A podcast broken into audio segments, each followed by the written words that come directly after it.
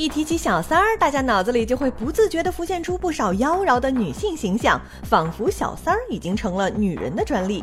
但事实到底如何呢？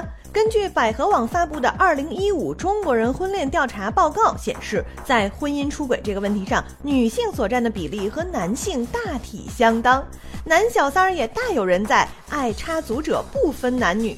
面对这个越来越普遍的问题，你是怎么看的呢？马上一起来聊聊吧。百合蜜语，Listen to me，和懂你的人说说心里话。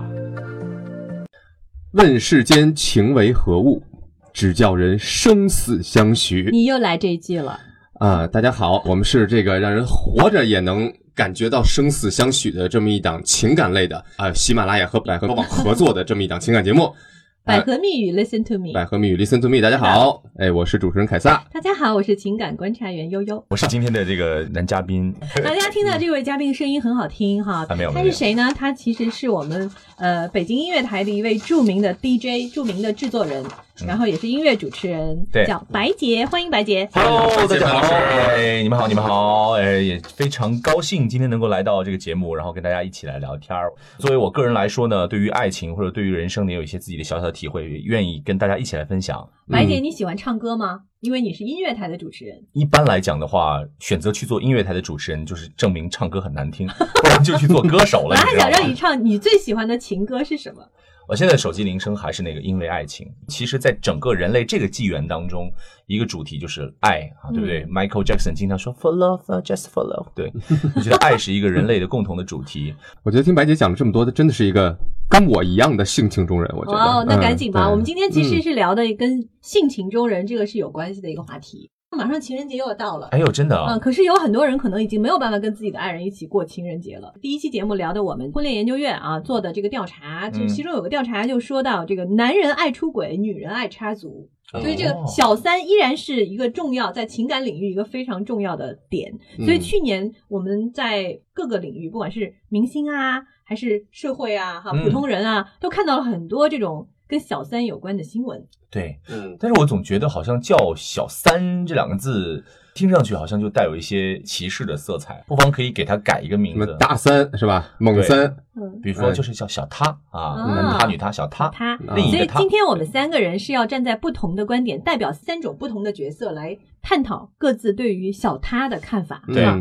那个凯撒，你代表的是什么人？就这个事情嘛，呃，我个人可能属于那种就是情感也比较充沛一点的，然后可能就是身体也比较还杠杠的那种的，所以真的啊，对，所以我觉得 PK 就是你知道，就有的人会有那种结婚。恐惧症对吧？但是我有那种就是结婚只能跟一个人啊啪啪啪的这种恐惧症。我真的是想探索，对啊，现在有这么多的漂亮的、优秀的、聪明的姑娘，对吗？我觉得我想去探索你们的人生，想探索你们的。肉体想想探索你们的 天哪，呃，想探索我们共同的、共同拥有的精神的世界。那你的情感比我充沛太多了。所以我觉得可能我真的，哎呀，我自己也很很懊恼，为什么是这样的人？对，哦，爱情冒险家的角色。难道是什么双子座之类的吗？啊，对，所以我个人就觉得说，小三这个词的存在是因为我们有婚姻，对吗？对。那如果我不结婚，或者婚姻如果是不合法的，是不是就没有小三这个东西存在？就是你用不结婚这种方式来规避了小三的风险。可是也不是啊，那比如说你有女朋友，嗯，这个时候你。出现另外一个女生，嗯，那这个女生对于你们这段关系来说，她就是小她，对不对？其实我觉得未必是在婚姻当中，只要是一段相对比较稳固的恋爱关系，哎，在这个关系当中出现的第三者，我们叫他小三，都有可能成为小他，是不是？对对对对对对对对。但是相对来说，进入了婚姻之后，你就可能会更多的有责任感呐，对吧？你更受法律的保护啊，约束感更强一点啊，不像现在这么自由。但是我其实觉得我是一个非常非常的嗯成熟的沉稳。稳的情感虽然不像凯撒这么充沛，但是呢，有很多自己的这个，我觉得底线的这样一个男生，就是代表了现在社会上大多数的中间那个层面。首先，你这个观点我是持反对意见的。嗯，为什么？我觉得一个男生，如果你是仅是为了这个理由去规避婚姻的话，我觉得你是对你将来人生的不负责任。嗯，我不知道你们能不能理解我的意思。你只想到了现在，我爽，不停的去改方向，然后不同的换女生，然后去爽，但是你没有想过，将来有一天你会孤单吗？我们我们等会儿再开始展开展开辩论，现在还没到辩论时间。呃，我再说一下我代表的角色，因为我们今天是三个人嘛，哈，我代表的是什么呢？就是女性的角色，比较独立的，然后就是现在大多数女生，然后有自己的经济收入，有自己的社会地位，我们不是依附男人而存在的这样一个角色。我们怎么看待小三这个问题？我觉得我的观点肯定跟你们都不是太一样。那这样吧，我们不妨可以先一个人亮一个我们最主要的观点，好不好？好啊。那还是凯撒先来。嗯，呃，我的观点是。呃，我个人比较支持自由的那种呃恋爱，嗯，就比如说我举个例子，悠悠可能你是我女朋友，嗯，然后我跟你说，哎呀，悠悠我很喜欢你啊，你也是我女朋友，我们感情很稳定，嗯，但是呢，我见过太多对儿的男女都是那种，哎呀，互相控制也好啊，或者这种呃一对一的唯一的关系限制了两个人的各种欲望的一些延伸和延展啊，嗯，我们人是有很多需求的，对吗？那可能马斯洛的那个需求原理大家都知道，然后其中一个就是有新鲜的一个需求，所以我可能会跟你说。我很爱你，但是我可能还会跟别的人有一些亲密的关系，嗯，对，然后我不想欺骗你，我觉得我们这么多年的稳固的感情存在了，如果我可能欺骗你的话，这种信任感、这种感情，可能一句话或者一天晚上就被摧毁了。你确定不会当时就被一一杯水什么的泼到脸上吗？那他就不在意了。如果一杯水泼到脸上，说明这个女生跟他的价值观不合，马上就分了。嗯对，然后你也不会在意吗？你用自己相对不确定的或者说不稳固的爱。然后来回应不稳定的爱情，我觉得我还是一个挺公平的男人吧。就我觉得你也可以这么做啊。没有，他的意思是说我是这么看的，我希望你也是这么看，然后我们俩是平等的，我们俩就能在一起。对，因为我觉得你是人，你是女人，你也有需求啊，你也有新鲜的需求啊。对吧？我一米八零，可能喜欢一个一米八五或者一米九零的白洁这样的，对不对？哇，天哪，你口味太重了。对，所以你看，我觉得，我觉得，对我听出来了，听出来了。还好我是直男啊。对，然后我是我是觉得，可能在这一点上面呢，我相对来说就比较传统了，至少骨子里面是比较传统。你是怎么看这个问题的？男人其实是有两种追求了，一种是安全感的追求。嗯，其实，在你没有安全感以前，一个男人是永远需要安全感的。这个安全感来自于何处？这个安全感来自于有一个人给你相对来说稳定的。关怀和爱，这个我觉得是任何一个人都不可或缺的部分。那一盏灯火，其实是我觉得无论是男人女人都会非常非常向往的。那那白老师，那要万一我能自己给自己这种感觉呢？就万一我自己就能很温暖自己呢？每个人不一样，每个人人生经历也可能不一样，所以你们的观点在这上面是大相径庭。没关系，我特别不同意白老师这个。但是，但是我还我还没说完，就是在一个男人完成了他对于安全感的需求之后，比方说他有了老婆，比方说他甚至有了孩子，他的安全感的确值在这个时候会达到最高。这就是最危险的时候。当一个男人的安全值达到最高的时候，往往是他最容易出轨的时候。嗯，安全感的确值最高，这个时候他希望能够通过另外一种方式来体验一个男性对于这个世界的第二种需求，那就是无限性。一个雄性的动物希望能够通过某种方式来证明自己是无所不能的。嗯，获得更多。嗯，所以这个时候所谓的小三就容易趁虚而入。所以白洁刚刚说的这个这种现象是。呃，造成小三或者小他的这个现象的一个很重要的一个原因。对，那贫贱夫妻可能没有这种情况，对，就比较少。是的，但是到大家相对比较稳定了，过得比较好的时候，哎，反而出现这种情况了。所以大多数的人这个时候给出的说法就是我们没有共同语言呐，然后我们啊缺乏灵魂的认知啊，疲倦了，疲倦了，疲惫了。当然，这个跟我觉得婚姻状况整个的一个探讨有关系。嗯嗯。但是实际上，这是逃脱不了人的生理性的一个雄性的动物，在完成了一段。呃，相对稳定的关系之后，或者是传宗接代的任务完成之后，他不由自主的，当然就会想到说，是不是有另外的天空等着我去征服，等待我去寻觅？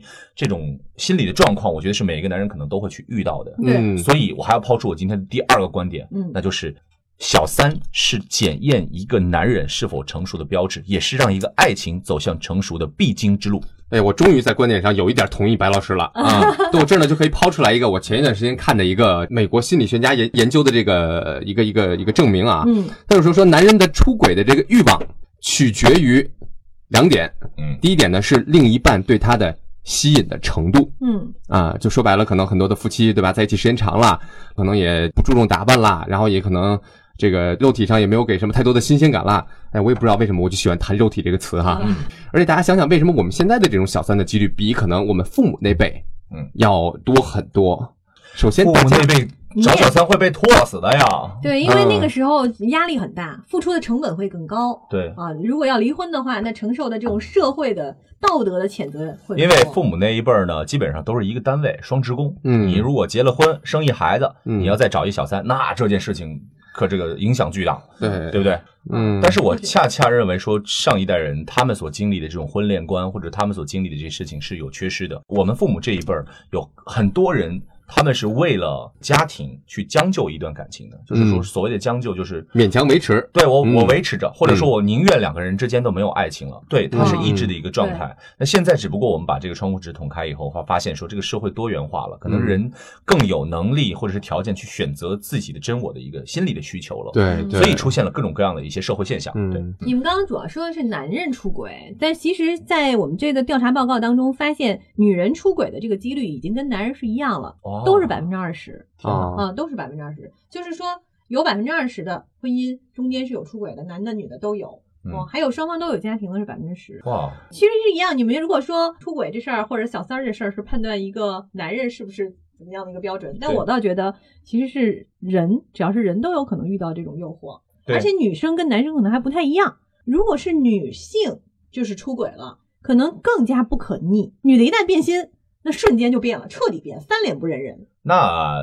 是为什么？我觉得主要原因是因为女人这个，我之前的研究啊，认为这是跟我们人的人类的这个作为人的动物性和社会性属性是有关系的。嗯啊，过往女性其实她都有一个观念，不管这个女性有多么的独立自主，她都有一个观念，这种观念是社会所赋予的，历史所赋予的。跟一个男的结婚是一种跟随的关系。是的啊，其实是一个从属关系，概念上就是从属关系。嗯，但是你从属只能从属于一个人，哦，你没法从属几个人。所以当她有了新的选择对象的时候，他要去选择从属另。一个人，嗯，所以你们多半婚姻之中是这种感觉，就是男人有小三儿了，但是只是外面还有一个，家里也有一个，一般不会主动去捅破。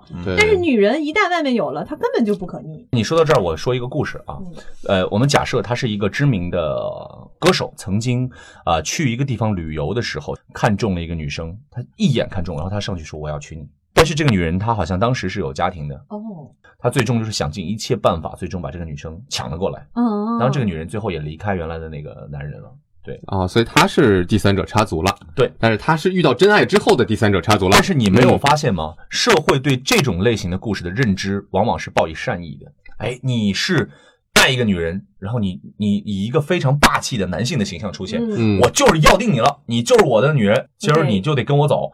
不管我用什么样的方法，我要我要打败你。这是符合社会对于男性的这个期望形象，优胜劣汰，对，他希望男人是个强者。对，但是这如果倒过来就不一样了。比如说，就是凯撒，他也有女朋友，那我不管，我我就要跟你好，我要去当第三者。这个听起来，这个女人就变成了一个淫娃荡妇。对对对。啊，社会上就会觉得哇，那个女人好坏啊。是的，是的，这是一个社会价值观的一个认知，对社会角色定位的一个问题。他要求女人就要温良恭俭让啊，就要听话或者就要忠诚。这个词对于女人的这个标准比男人要高，所以我们是不是可以说，当遇到小三这个问题的时候，呃，其实男生是更容易回头的，就是他其实是可以有路选的。比方说碰到一个小三之后，男生可以有两个选择：第一，追寻自己的内心，跟自己的小三或者小他完成人生的另外一条旅程啊，对不对？他还有一个选择是，我可以放弃外面的诱惑，回到自己原有的安全感当中去。而且浪子回头还会被认为是一件非常好的事儿，对啊，不会去谴责他。女性现在的意识觉醒之后呢，可能有有一一部分的女性会不太容忍或者原谅这种事情的存在了，但是还有相当大的一部分的女性会选择默默的接受。只要你的人还是我的人，嗯，无论你发生过什么，那我可以当件这件事情既往不咎。但是如果把这个角色一调换的话，就不行了。好，我们接下来就来探讨一下，如果我们在生活中遇到了对方有小三了，你们会用什么样的方法去面对？和处理他，如果碰到了该怎么办？我怎么觉得在我身上它就不会存在呢？我怎么觉得就是绝缘体吗？我怎么就觉得我的女人就是她，只要喜欢我，只要我们感情很好。他不可能跟另外的其他的任何一个男人发生任何微妙的关系。真的没有见过这么自信的人。对对，他是想侧面一下反映自己的身体好，对不对？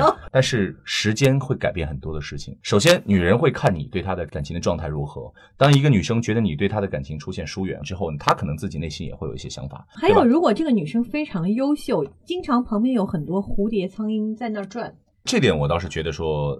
跟是不是优秀没有关系，嗯，因为当然优秀的女生、优秀的哎，必然会有更多的追求者，哎，但是优秀的人不太容易给别人机会，哎，他更容易去恪守这种贞操也好啊，或者这种就是家庭的这种道德观念也好。OK，凯撒的观点我明白了，他是用一种方式来告诉我们说，在他身上不会出现这种情况，所以他不会去面对这个小三的问题。白姐你怎么看？就是如果你遇到了你亲密的人，他有第三者怎么办？你让我说实话吗？说实话，我觉得我肯定会暴怒，然后当然在暴怒之后，有可能我也会冷静下来。但是我觉得这个对于一个男生来说是一个。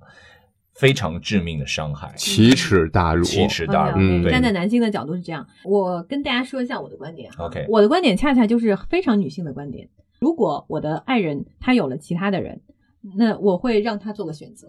嗯啊，你是选我还是选他？反正你只能选一个。但是我会帮他把利弊说清楚，很冷静的拿到桌面上。太理智。我就是这样的人。天呐，我我我觉得就是女生在面对这种的时问题的时候，还真的不要太冲动、太情绪化。真的要去更多的去考虑一下，理智的分析这个事儿。但是我真的见过这种状况哦，就是比如说一个男一个女生和一个男男人，他们面临分手，两个人是可以在桌面上面把事情摊开来聊的。是这个事情它存在一个什么问题？就是出轨的那一方情绪是会波动比较大的，因为他有要选择，他会焦虑。啊，他之所以告诉你就说明其实是想让你给他出主意。可是你不觉得在这种状况下，如果一个男生做出这样的表示的话，证明他也不是特别的爱这个女生吗？还是说他爱他爱到极致？白杰那意思我明白，就是我可能也很爱这个女生，嗯，但是呢，我只是想用一种比较相对来说啊冷静一点的方式去解决这个问题。嗯，我觉得他能忍忍受这件事情，就证明他不是不够爱。那你说是男生了，那我是个女孩子嘛，所以站在我的角度，我是觉得说。什么事儿都能谈，没有什么不能谈的事儿。OK，啊，所以这是我的看法。OK，我们刚刚说的是我们三个人对于对方有第三者的看法。嗯，如果现在是换了你自己，你会怎么办？怎么跟对方谈？你有第三者了，然后被对方知道了，你去怎么跟他面对他？嗯，首先我觉得这件事情要基于说你对于你自己的人生的判断，你想怎么样？我觉得大多数的男生可能都不擅长处理这类型的问题。就是男人其实往往比女生来的更犹疑，或者说更矛盾一些。因为就是我还是回到我刚才话题的最前面谈到的安全感和无限性的这两个呃事情需求，这两个需求其实是有矛盾的。因为当你要去完成无限性的时候，就是对安全感的挑战，它也是意味着说你要从一段相对稳定的关系里面抽离出来。去到一个你可能未知的情感当中，而且可能还要承担很多的其他的损失。对，其他的比如说包括像道德上的谴责，包括经济损失，经济损失。所以一切都要看你是否你的爱到底是摆在哪个地方的。我觉得这个是没有办法去去被被磨灭的。无论男人还是女人。对对对。那凯撒你怎么看？如果你遇到你喜欢上一个其他人？嗯，哎呀，我每天都遇到这个问题，我会先看他什么反应。哦，好狡猾啊！对，很狡猾，很狡猾啊！对，然后这个因情况而定啊。对，就是你觉不觉得他其实他这种态度，往往是一种从心理学角度来讲，其实是恰恰是一种不安全感的表现。对，因为我今天还在看一个看一个东西，其实就说到男生，其实尤其我觉得跟他的成长环境啊，包括他小时候的经历有关系。如果他嗯童年的时候。缺少爱，或者说有过于强势的母亲，这个男生往往是容易花心而多疑的。你喜欢上一个女生，但是一到某一个阶段，你就会发现说安全感缺失，你觉得这段关系没有办法长久，所以你就说我必须得在这个女生之外再找一个备胎。因为怕受伤还是怕受伤？有可能自尊心太强。此外还有一个问题，除了花心之外，那就是多疑。因为你不相信任何人，正因为你不相信任何任何人，所以你不肯走进一段相对来说稳定的爱情关系当中。嗯嗯，对，这是有有一定的道理。那你们俩刚刚都已经表达你们的观点了。如果是我现在来看，如果是我，我这样的一个女生，如果我喜欢上一个男人啊，然后被我现在的男朋友知道了，那该怎么办？呃，我同样也会做出一个选择。就是有，我是会用最快的速度，不会拖的。就是哪怕就是大多数女人可能都会这样吧。就是如果喜欢外面的一个人，她也很有可能，要不就是彻底放弃外面那个，要不然就是可能就跟外面那个走。我一定是会是主动的那个。比如说刚刚说前面说，如果我的爱人有了他在没有决定下来的情况下，那我就会给他建议你做决定。嗯啊，如果是我自己遇到这情况，你知道我才是没有安全感。我觉得人生苦短。悠悠，呃，对对对对，悠悠啊，对，这点咱俩很像？我觉得人生苦短，不要浪费时间。如果不行了，就分开，做朋友也可以。是啊，大家何必呢？纠缠、痛苦、纠结那么久，没有意义。对对，那你做决定吧。干脆点。你确定你们这么说不会促进离婚率吗？不，离婚不是一件坏事。如果两个人的关系不好，那离了就是对的。对，呃，是好事儿。嗯，可能就这一点上来讲的话，我觉得我们可能三个人是有某种观点是一致的。我觉得相对来说，我们今天有至少有一个观点是一致的。嗯，那就是对于一段亲密关系而言。有三个字就是不能将就啊，嗯，四个字了啊，天哪，不将就，不将就，三个字不能太将就，不将就，谁能比我将就？但是有一个有一个事情观点，我觉得必须要抛出来告诉大家，就是虽然不能将就，对，但是你要有个判断，叫怎么是好的关系，怎么是不好的关系。是的，所以其实好的关系和不好的关系啊，有一个特别简单的判断标准。就是这段关系是不是让你们两个都往好的方向发展，提升你们？如果这关系是在消耗你们，那表面上看起来很好，其实也是隐忧很多的。对的，对的，真的。嗯，而且我我还是要再补充一下，我我的对于我两个观点的一个补充说法，那就是。在一个人决定要走入婚姻殿堂的时候，必须要问清楚自己的内心几个问题。嗯，我觉得最重要的一个问题，你只要问他，你是不是足够爱这个人？嗯，这个白姐啊，这个咱俩真的在性格上啊，或者很多地方我们是一类人。嗯，但是呢，我一定要这个，呃，就跟你讨论讨论这个事情啊。好，就是说。你怎么？首先，你怎么去量化足够爱？很难量化吧？嗯，那你怎么量化足够爱？我没法量化足够爱，所以我不敢承认。我我啊，不敢不敢承认他绝对爱，是吧？或者我任何时候都不敢说我对这个人可能是足够爱。那你有没有想过，就像之前白姐刚刚问到你那样，你不觉得一个人这样一直飘下去会是一个问题吗？呃，可能每个人不一样吧。哦，嗯，我觉得我可能能从跟不同人的关系里面啊，或者我可能从我自己的身上能找到很多呃安全感也好啊。爱的感觉也好啊，成长啊，温暖啊，各种各样的东西。这个我我还是我还是转回来再说一下，就是一个男生他要有人生的不同的阶段，我千万不要在你结婚的时候，或者是在你婚姻以后，你才发现自你的人生是有缺失的，你一定要去补那一刻。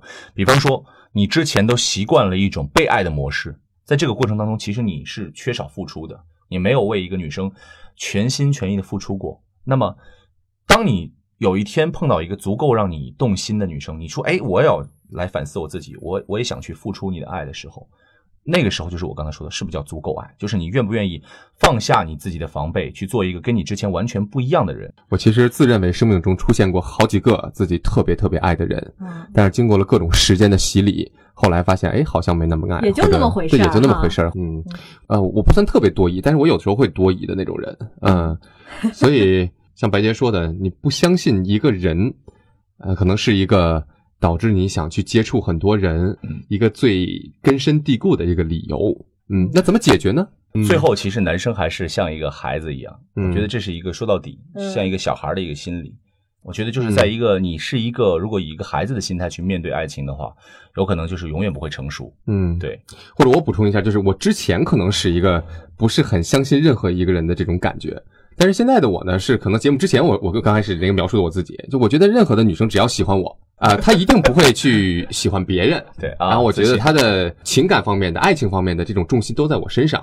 也许他是适合跟这样的人交往，或者是那种表达方式的。对，你也知道，人跟人是隔人心是隔肚皮的。嗯，他就算各种表白对你特别好，你让你产生这种错觉，也并不代表他真的就不会受其他人的吸引。是是是，对吧？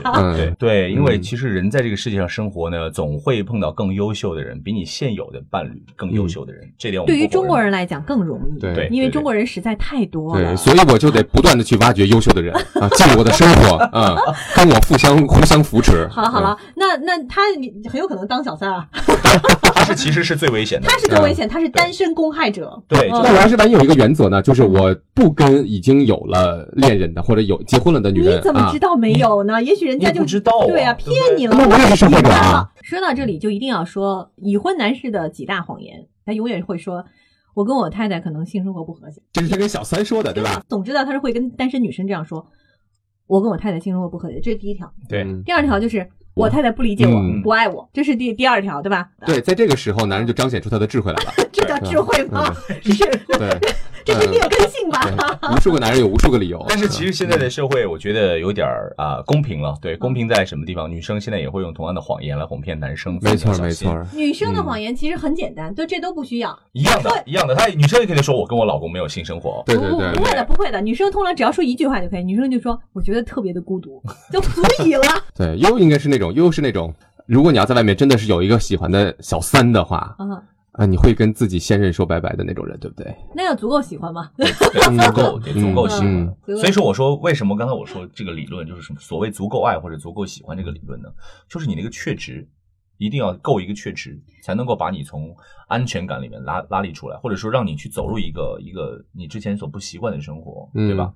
你看我之前讲那个还没讲完啊，就是说你出轨的这个欲望啊，或者这个几率啊，呃，就是跟就是你的另一半啊对你的这种吸引程度。比如说，她可能现在很漂亮，对吧？你很喜欢她，或者是你爱的足够爱，是因为其中有一部分是因为她很漂亮，或者她外形很迷人。嗯，那可能过了五年、十年，老了，十五年之后老了啊，然后啊也不那么注重打扮了啊，妆也不化了啊，高跟鞋可能也不穿了。那个时候，他对你的这种吸引的程度就会可能骤降。可是你有没有想过，你自己也是一样的？就是我老是觉得那个就是找第三者的人，好好想想你自己吧。对着镜子，照着镜子，看看你是不是也变老了？你是不是也也不是像过去那么爱爱耍花样了，或者说爱用各种手段让他开心了？其实是一样的。其实作为啊这方面的这个全球华人里面的比较权威性的我呃，可以给大家说，女人最看重男人的三点啊，尤其是婚姻时间长了以后，比如五年、十年之后，第一点是物质生活，嗯嗯，当还是大家那对就老生常谈那物质生活。第二，性生活，我觉得可能后者比前者更重要吧。呃，有一句话是这么说的：说男人都以为女人要的是钱，女人都以为男人要的是性。其实他们都说错了，他们都说反了。我觉得作为人类的一个基本性，就是你首先要吃得饱，你要穿得暖，你要有地儿住。这个无论男人女人都一样的。那么在这个基础上，我认为说女人可以可能对于感情啊，我们况且把这个性也归入情感的这一类，对于情感的需求其实是强过于男人的，嗯，对吧？男人可以用事业或者通过权力来完成自己的荷尔蒙的一个意淫，对吧？但是女人只有通过情感。或者我还是想继续反驳刚才悠悠的那个观点啊，我作为一个男人，如果我娶了你，我们在一起结婚十年了，嗯，我现在能给你提供不错的物质生活，第一点，第二，我能给你提供强有力的这种啊夫妻间的生活，嗯，第三，我可以给你提供呃足够好的我们两个的感情的生活，就是我们在一起很开心，感情很好，然后我很包容，我很理解你，然后我很关心你，这三点如果都能做到了，呃，我再长得丑点我再邋遢点我在一星期不洗脚，你觉得你会嫌弃我吗？当然会嫌弃了。你因为其实他跟我根根本不是一个观点的。就我我承认我还是带有一些女权色彩的。可是其实凯撒他是一个非常男权的人。他说的这个话题全是我给你，我给你，我给你。什么叫你给我？夫妻关系或者亲密关系是平等的，是相互给予的，是一起去建设的。而不是说你给谁，你给谁，你给谁。嗯，是是是。但是我听说过一点，就是当一个女女人真爱一个男人的时候，她会自觉的，她会不自觉的去去屏蔽很多这个男人的缺点。嗯哼。我听说是这样子的，比方说有一个男生脚臭，然后我们可能都闻着说非常非常臭，但是只有他女朋友闻不到。其实只只只不过是女性的包容，对吧？对。我刚才突然想到一个电影，是那个布拉德皮特演的啊，好像叫《返老还童》。嗯。不知道你们是不是看过这个电影？嗯。他是逆生长的嘛？他可能从生下来的时候开始是一个老人。然后他一天一天一天一天逐渐变岁数会越来越小，越来越小，越来越小。这样，在这个过程当中，他和他爱的那个女生呢，就产生一个交集。伴侣有可能会变老，这个爱是不是真的会因为形象丧失吸引力或者是魅力呢？佛家色即是空的观点，我觉得这时候就派得上用场了。他让你想象看到一个美女特别漂亮，怎么能够打消你的欲望呢？就是你想一想，这个女美女百年之后变成枯骨的样子。哇！所以我觉得是怎么才能爱一个人？你说的那个足够爱，我是这么理解的，就是它是一句不管他变成什么了，对，不管他变成什么了，你都愿意跟他在一起。我觉得这是一个对于小三这样的一个问题的一个特别好的一个思考的一个点，就是如何能够去控制自己的情感，能够去。相对持久的爱一个人，对，所以我觉得要发掘一下这个人身上的其他的优点，对不对？而且这是一个两个人都需要共同努力的一件事情，对吧？之前说的那个没有。呃，拆不散的婚姻只有不努力的小三。但是如果小三在努力，你们也在努力，那情况就不一样了。没错，没错。可悲的是，我听过另外一个有力的观点是这么说的：说其实女性为了去防止小三的出现，想了很多的方法。嗯，比如说，呃，女性一直说我要自这个要足够温柔，我要烧一道好菜，我拴住这个男人的胃，我就拴住了这男人的心。嗯，那么事实证明说，你只是烧几道好菜，你是拴不住一个男人的，对不对？那是不可能的，他可能会想念你。做的那道菜，比如《夏洛特烦恼》里面，你可能这个夏洛他会啊，对，这种什么茴香什么茴香什么面，对，茴香面，你可能会想起马冬梅的茴香面。嗯，但是你再给他一次机会，他一样会出轨。哎呀，这就是我们百合情情感学院经常所倡导的，这叫女人要拴住男人的肾，就一定能拴住这个男人，对吧？你拴住男人的对。但是我我要接下来说的就是，你你可能啊一时这个表现非常的优秀啊，在床上这些这个我觉得非常好。男人可能会一时沉迷于你的肉体，对不对？婚姻关系久了以后，这个肉体的沉迷还存在吗？所以很多女生就想办法说，我是不是要情趣呃内衣啊，要要制服诱惑呀，我要 SM 啊，我要通过各种的方法，那个男人重新对我燃起爱欲呢？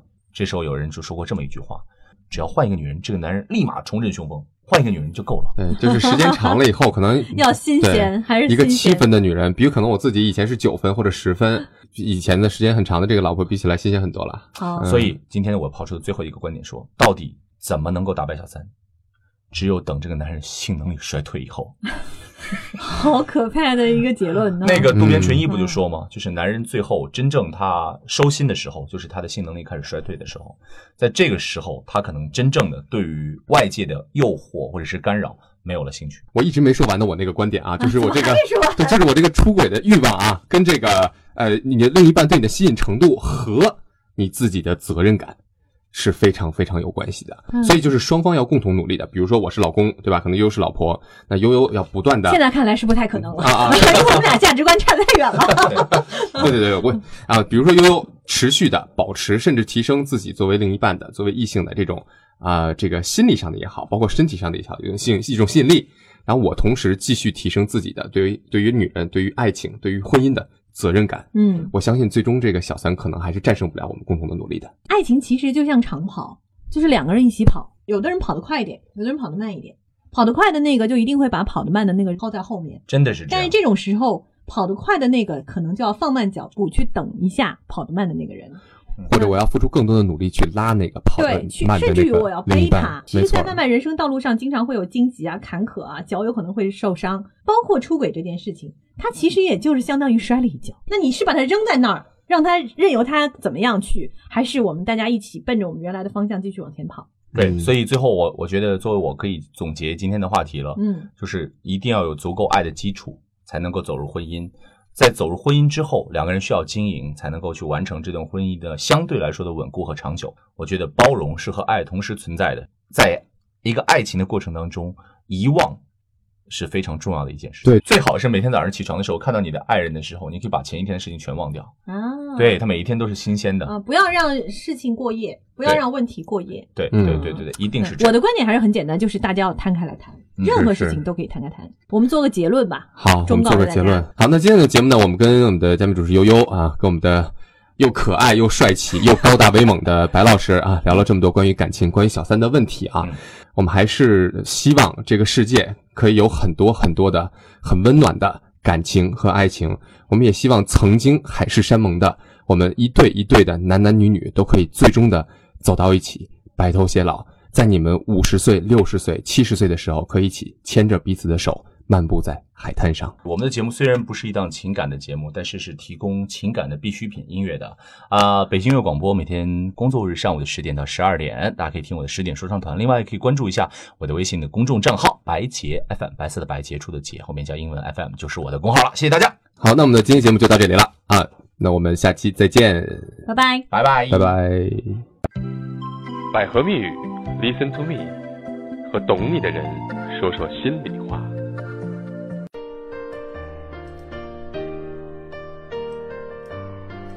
Hello，我是本节目的情感观察员悠悠。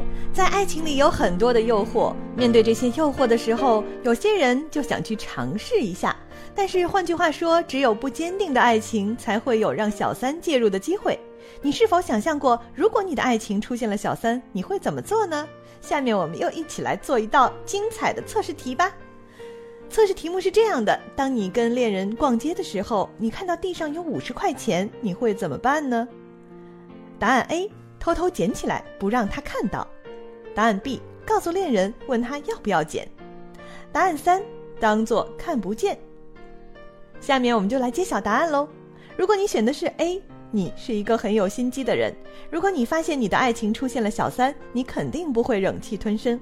你会瞒着爱人自己去找那个小三算账，必要的时候还会采取一些手段逼那个小三知难而退。所以，面对小三的时候，你会很有信心的让他自己离开。选择 B 的朋友，你是那种行事坐得正、站得正的人。面对小三，你会跟他公平竞争，你会大声的跟自己的恋人说：“最后，你肯定是属于我的。”你会证明给他看，小三根本就没有你爱的那么深刻。所以，面对小三的时候，你肯定不会把自己的爱情拱手相让别人。如果你的答案是 C，你的内心是很脆弱的哦。面对很多事情，你都觉得你是扛不住的。当小三来临的时候，你也只会自己一个人偷偷的伤心，也不敢跟男朋友或者是女朋友去谈判。你总是认为是不是自己哪儿做的不够好，爱人才会去喜欢其他人呢？所以面对小三的时候，你会选择逃避。好了，欢迎关注本节目的官方微信订阅号“百合情感学院”，更多精彩测试和精彩解答在等着您。在后台留下你的姓名和联系方式，有机会获得由花千树送出的每期两份鲜花礼品。祝大家节日愉快，下期节目再见哦！百合蜜语，Listen to me，和懂你的人说说心里话。